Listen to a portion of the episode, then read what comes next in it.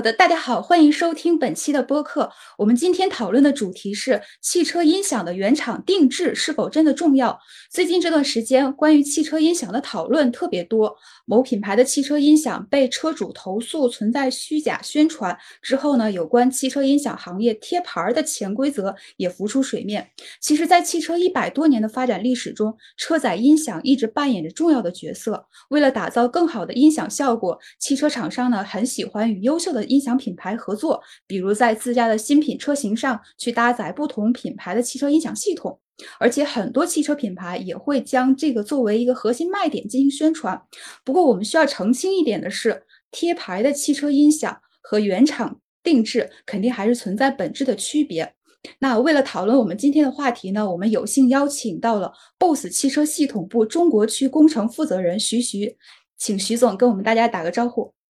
啊，大家好。呃，我是 BOSS 汽车音响部中国区工程负责人徐徐。我的主要工作呢是领导一个工程团队，为我们的客户提供音响系统的研发和集成服务。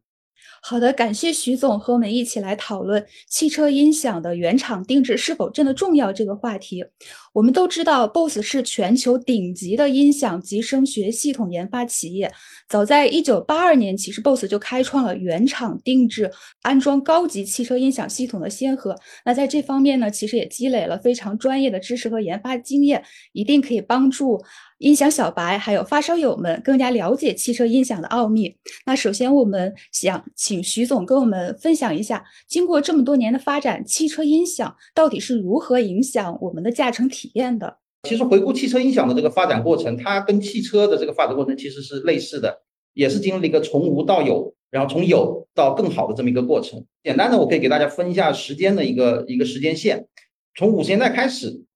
人们终于开始意识到这个。车上可以有别的享受，然后最早的时候可能是在这个仪表台的中间装了一个喇叭，那个时候大家大概也只能听一听呃 AM 收音机啊，或者是一些简单的一些音乐。然后到了一九八二年，其实这这是这开始出现了一个分水岭。首先是我们在声音回放领域，我们有了这个卡带，那么可以提供比收音机更好的一个音质，更好的音响也就提上议事日程。那么在一九八二年，BOSS 与凯迪拉克合作推出了业界第一套这个。高级定制音响，从那个时候开始，整个音响就开始追求一个更好的一个音质，在这在这条路上面啊一直在生根。那么到二零一零年，其实这里面又有一个分水岭，基本上就是我们音响的一个新的功能，我们叫主动降噪功能开始出现在这个呃汽车上。那么音响其实多了一个多了一个领域。然后到了二零二零年，随着这个汽车的这个发展，智能座舱的深入人心，那么我们整个音响也进入到了一个个性化。和智能座舱更好的融合的这么一个一个新的一个阶段，所以大致上我们的汽车音响也是这么一个发展的一个过程。嗯，呃，刚才您提到 BOSS 汽车音响，其实早在一九八二年就开创了原厂定制高级车载音响系统的先河。然后，一九八二年其实也成了这样的一个分水岭。那其实现在，呃，我们知道市场上很多的这种汽车音响改装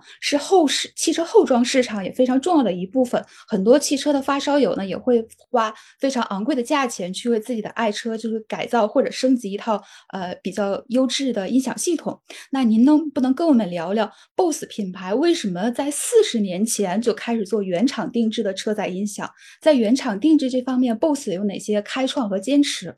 嗯，BOSS 进入汽车音响可以说是一个巧合，或者说也是一个一个必然。就最早它源于我们呃公司的创始人 Dr. BOSS 的一个非常学术性的想法。他有一天他走到一个呃走到麻省理工学院这个副院长的一个办公室，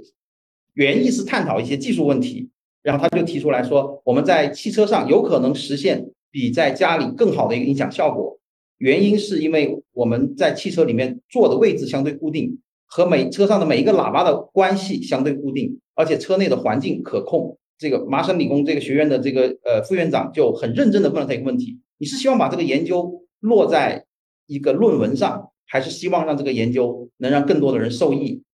当时，Doctor Boss 还没有想明白这个问题，那么麻省理工的这个呃副院长就直接给呃通用的一个。副董事长当时他们他们是一个好朋友，然后就给他打了一个电话说：“哎，我这里有一个很好的想法，我觉得你应该来看一看。”那么随后，Doctor Boss 就在带领我们的呃技术团队去了一趟底特律，接着我们带回了一辆凯迪拉克，然后用六个月的时间把这辆车改装成一个我们认为一个好的音响应该有的效果，再带回到底特律。通用非常认可这一辆车的效果，这基本上就是一个品牌音响在车里面最终付诸实践的那么一个一个小故事。对，然后 BOSS 从此就进入了这个呃车载音响的高级品牌定制音响的这个行业里。回到你问的第二个问题，呃，BOSS 在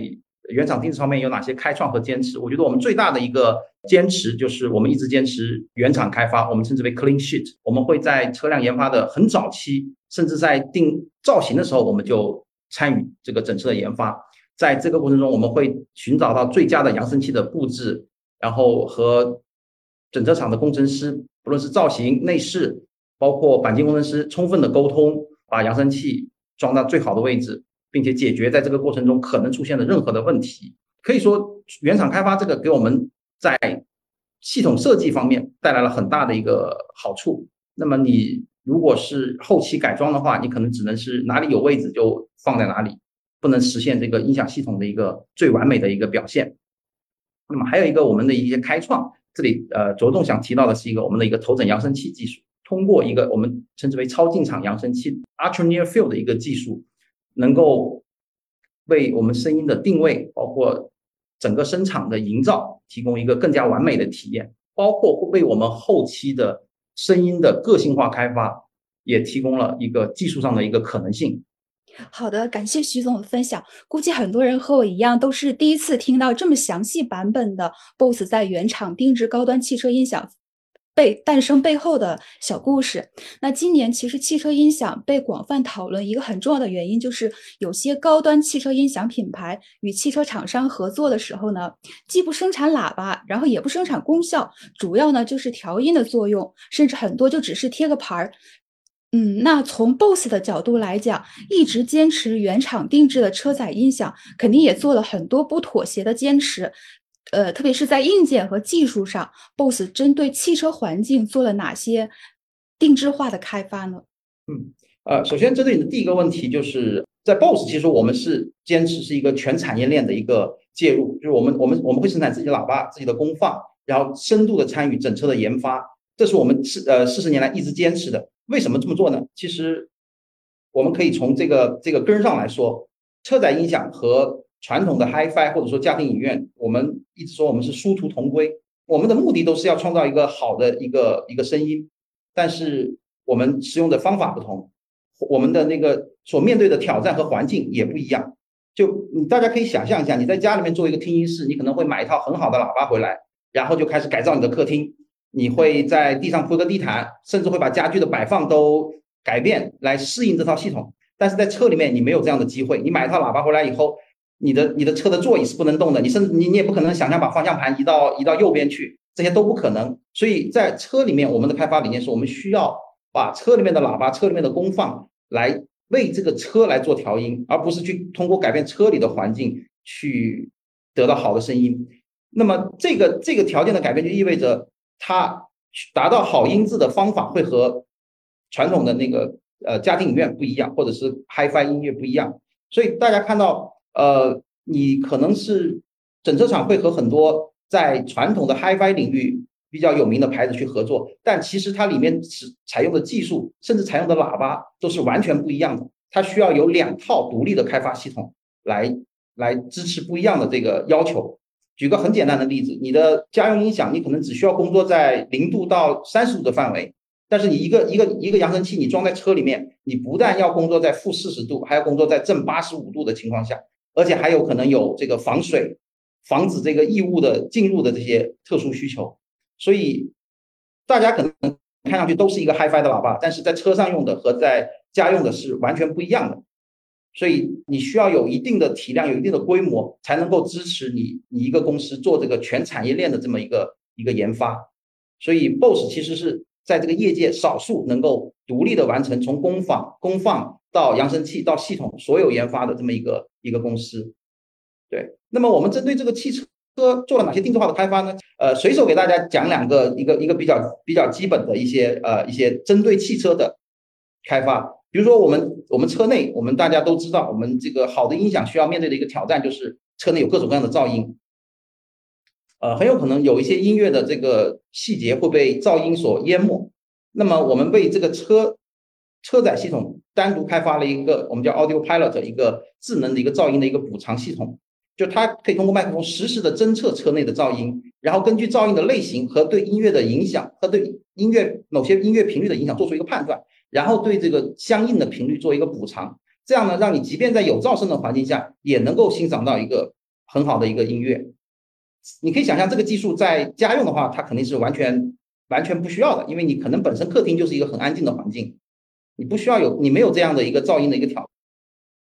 战。另外还有一个呃很重要的一些呃一些基础的技术，比如说我们有一个叫 Surround Stage 的技术，呃，你可以想象一下，在客厅里面，你的扬声器肯定是围绕着你来摆放，不管是五点一还是立体声，你这个听音位，我们我们可以称之为传统的这个皇帝位，它就是坐在这个扬扬声器的正中间。然后你可以想象你的车内环境，你的车内环境是车这些扬声器是沿着你的车的这个能布置扬声器的地方，比如说车门、仪表台、后衣帽架来布置。而车上有四个人，每一个人坐在坐在车的四个角上，他离某些扬声器近，离另外一些另另外一些扬声器比较远。这样的话，没有一个人坐在皇帝位上，那你怎么样能够保证这四个座位都有好的效果呢？所以我们开发了一个专有的算法，叫 Surround Stage。我们其实是可以呃通过这个算法。来为每一个座位来建立一个属于这个座位的这个声场，这样的话，我们可以相当于这个车上四个座位都是皇帝位，包括还有一些呃我们的呃我们叫 center point 的一个虚拟的一个环绕声的算法。因为在车上虽然有这么多的不利因素，但是有一个好处就是它天生的就会有扬声器布置在你的周围。比如说在你坐在驾驶座上，你有你你后门上肯定有扬声器，那么我们就开始想，哎，我是不是可以用后门的扬声器上做一些。声音的渲染或做做一些环绕声的效果出来，那么我们就开发出来了这个叫 center point 的一个算法，它可以充分利用车内环绕你布置的扬声器，来让这个音乐有更好的一个包围感。对，这些都是一些简单的，我们单独为这个车上开发，可能针对车上，可能来应对这个车上的特有的一些挑战的一些算法。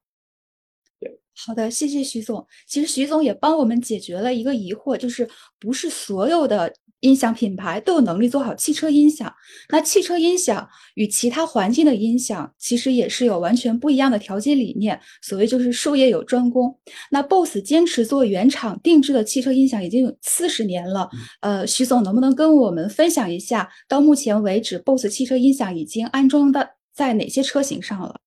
啊。哦，这个车实在实在太多了。然后我们从欧洲的这个有保时捷，基本上在保时捷的凯宴啊、九幺幺呀，或者是呃，基本上全系的这个保时捷上都都可以呃对 BOSS 做一个做一个选装。然后呃，通用当然我们有呃最早合作的凯迪拉克，包括像别克，别克里面的 G 幺八呀，大家非常熟悉的君威、君越啊，其实都有都有 BOSS 音响。包括呃我们有日产，包括天籁啊。包括现在有本田的一些新车，包括英菲尼迪上的车，然后呃，我们当然也和国产的很多汽车制造商也有合作，包括像红旗，对的，红旗现在的 H 九啊、HS 五啊，啊，包括像吉利现在最新出来的领克零九啊等等的这些车，包括上汽还有荣威啊、名爵，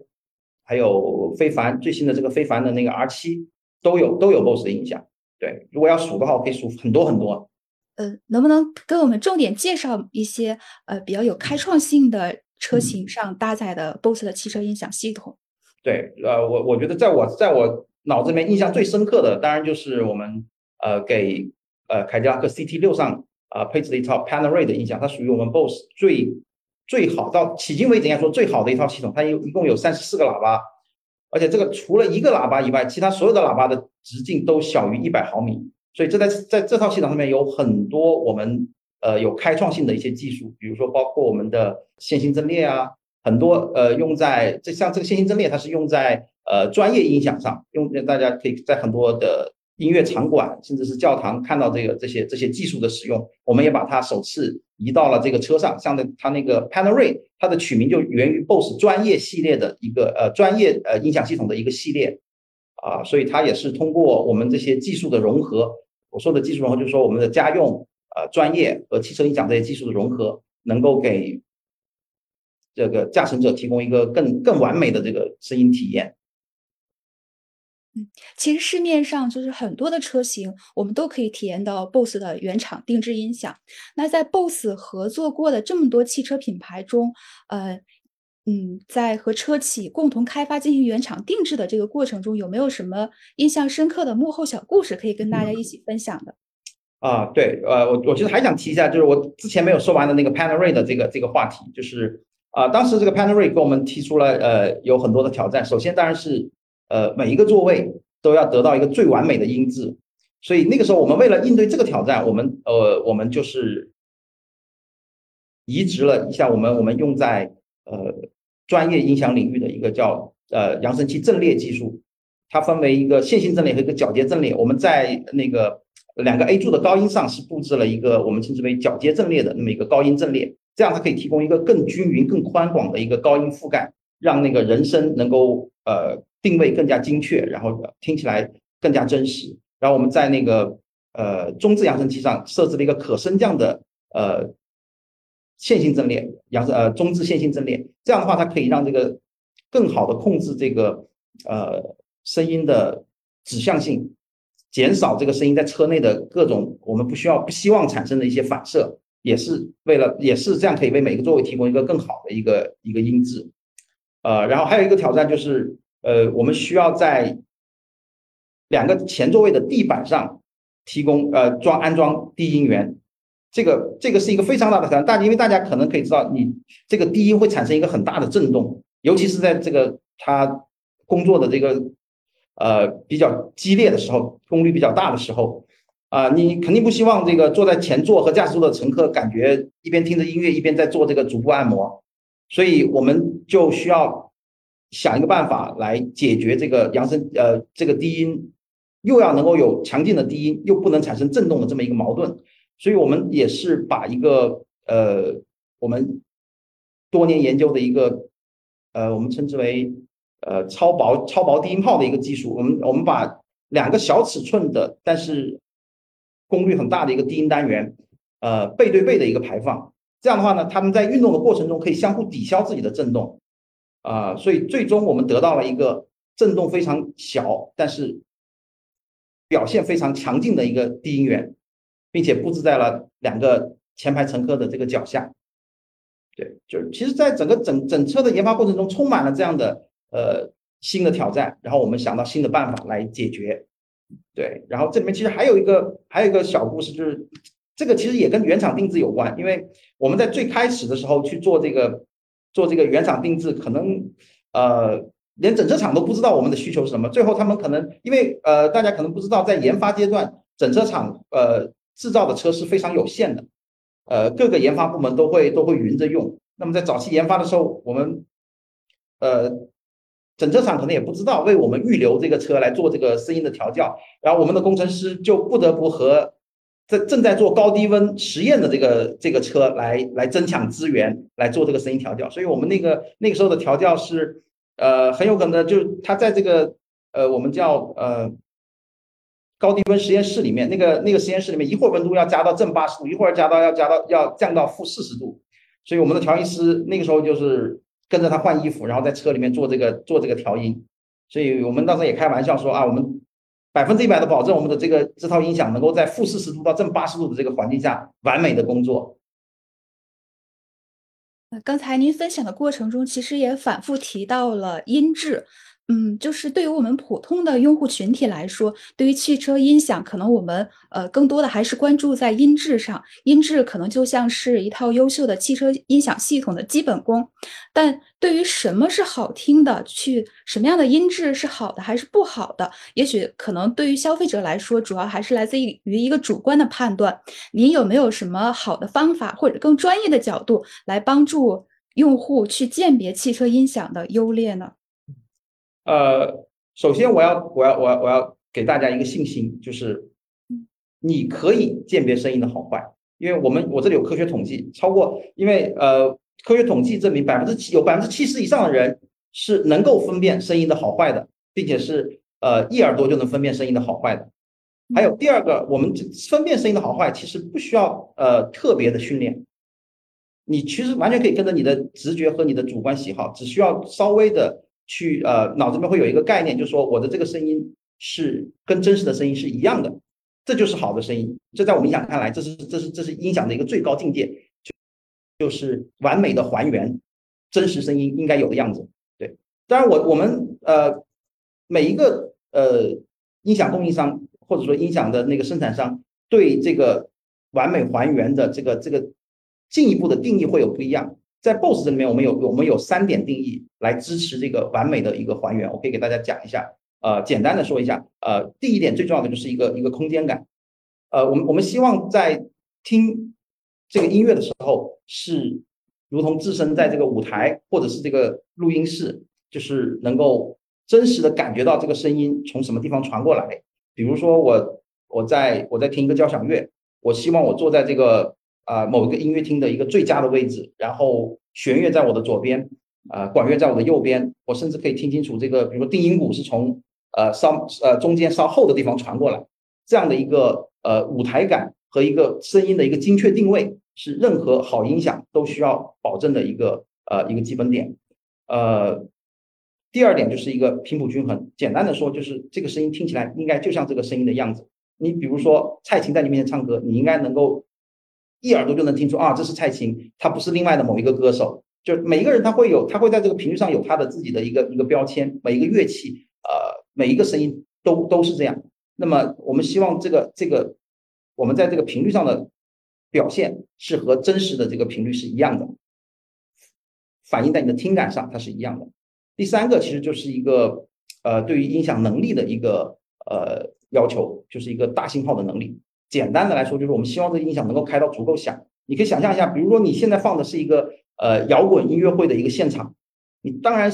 能所谓的真实还原是，你当然要能够放到和你当时现场一样嗨的这个这个响度，你才能体会到当时的这个感觉。但这个响度是需要音响有这个能力来做到的。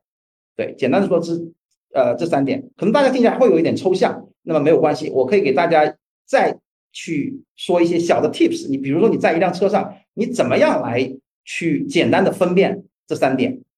啊，首先第一点就是我刚才说的提到的空间感，你应该坐在车上的时候，你你的感觉应该是整个仪表台就像一个舞台在你面前展开，这个这个的声音应该是越宽越好，然后这个声音每一个声音每一个声部都应该是在这个仪表台上方的正确的位置上来表现出来。你能够准确的听到这个声音从哪个位置传过来，啊，对，这个就是一个简单的在车上听的这个这个呃呃空间感。你不应该在车上打开音响以后，你会听到，哎，怎么会有鼓声从我的脚下面传过来？或者是，哎，这个这个这个唱歌的声音怎么偏到左边了？你不应该有这样的一个呃一个一个感觉。还有一个就是呃，说到一个频谱均衡，频谱均衡其实就是你听的一个声音的真实自然。就说你比如说，你可以放一些呃人声啊，不管是高音、低音，呃渐长的这些歌手也好，你要能够就是听到他这个真实的在你面前唱歌的这种这种感觉，就是没有没有会感觉说，哎，他怎么呃唱起来会中气不足啊，或者是没有没有一些这样的一些呃让你听起来不舒服的这种感觉。最基本的来说啊。还有就是呃一个大信号，大信号简单来说就是你如果把音量开到呃超过三分之二，甚至开到接近最大的时候，当然这个有可能有人会觉得会损害听力，但是短时间应该没有问题的，相信我啊，你开到足够大的这个呃响度上，然后听到的是依然是真实自然的声音，它没有失真，没有这个引起这个车内一些异常的震动，包括扬声器呃会发出一些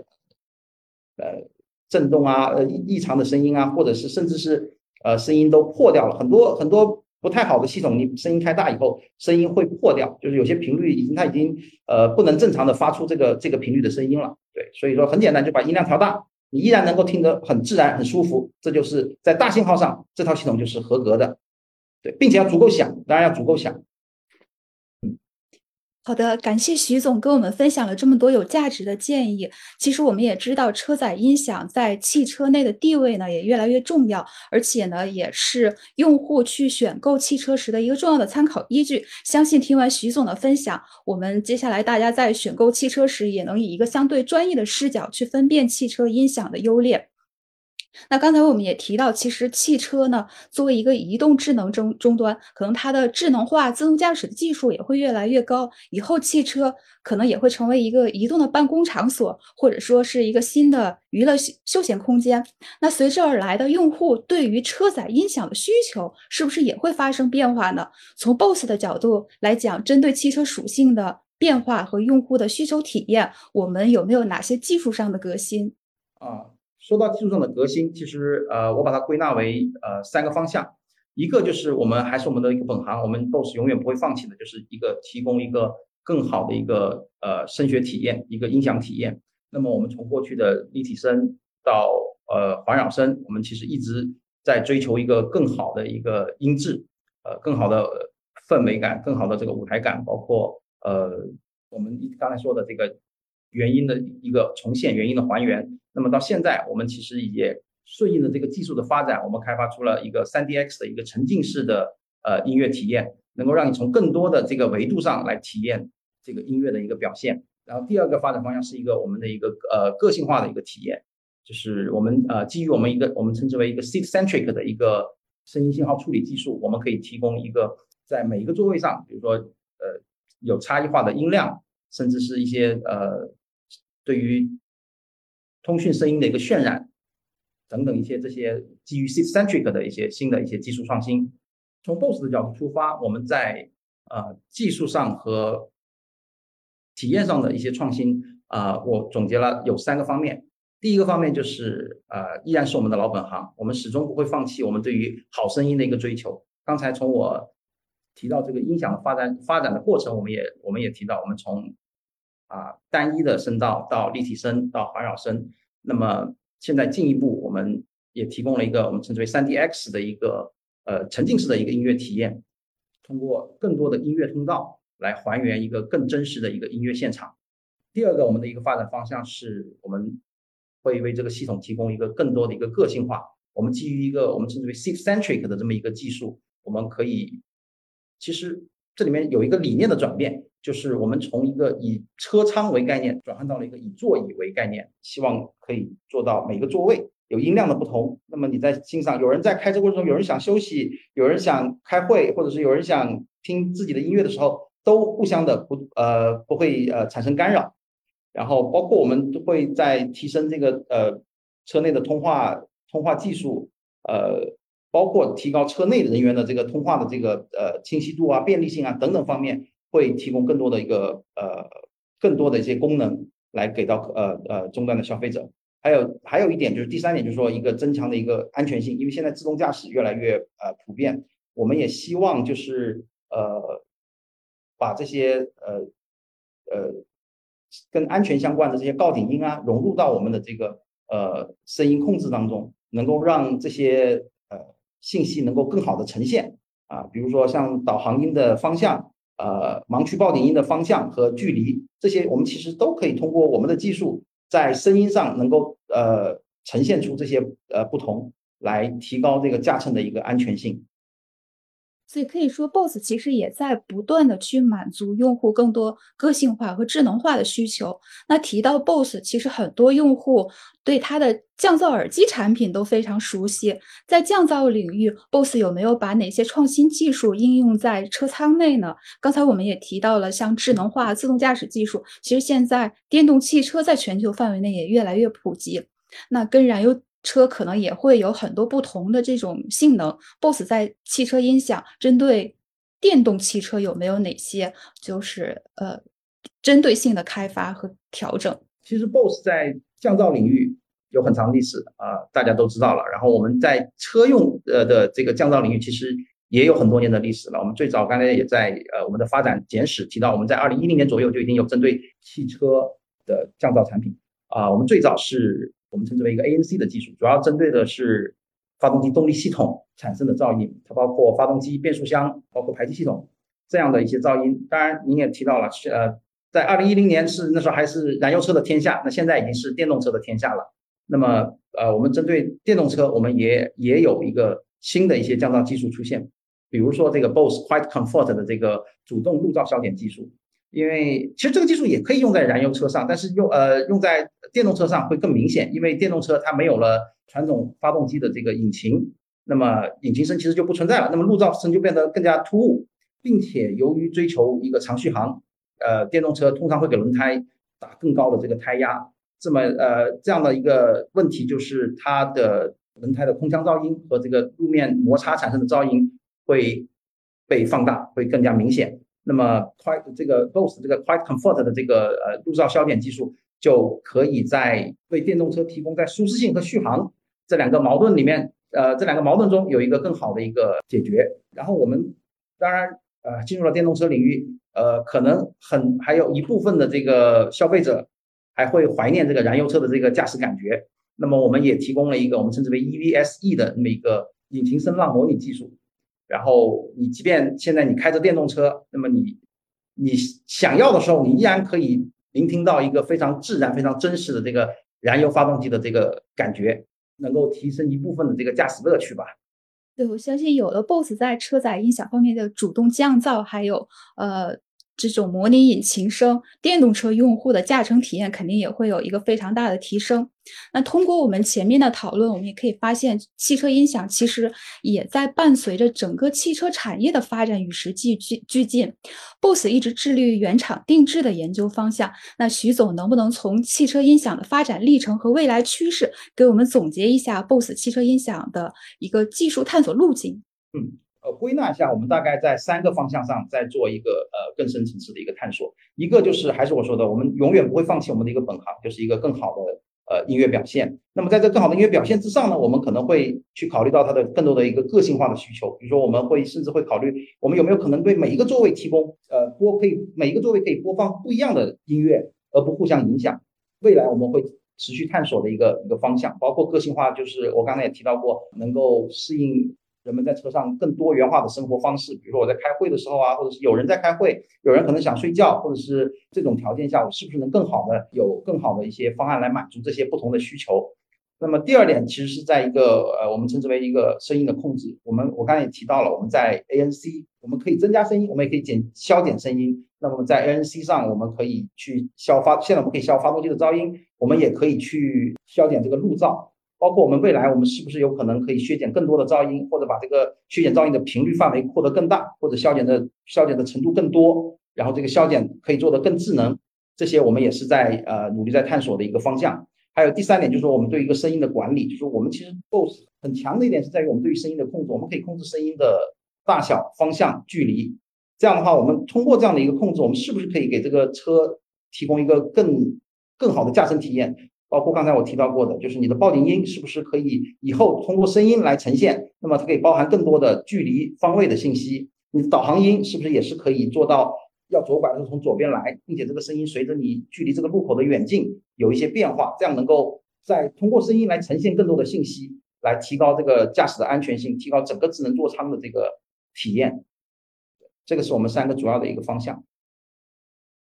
好的，感谢徐总今天的分享，让我们对汽车音响有了一个更深入的了解，特别是对于原厂定制对汽车音响的重要性也有了一个非常清晰的认知。那 BOSS 从开创汽车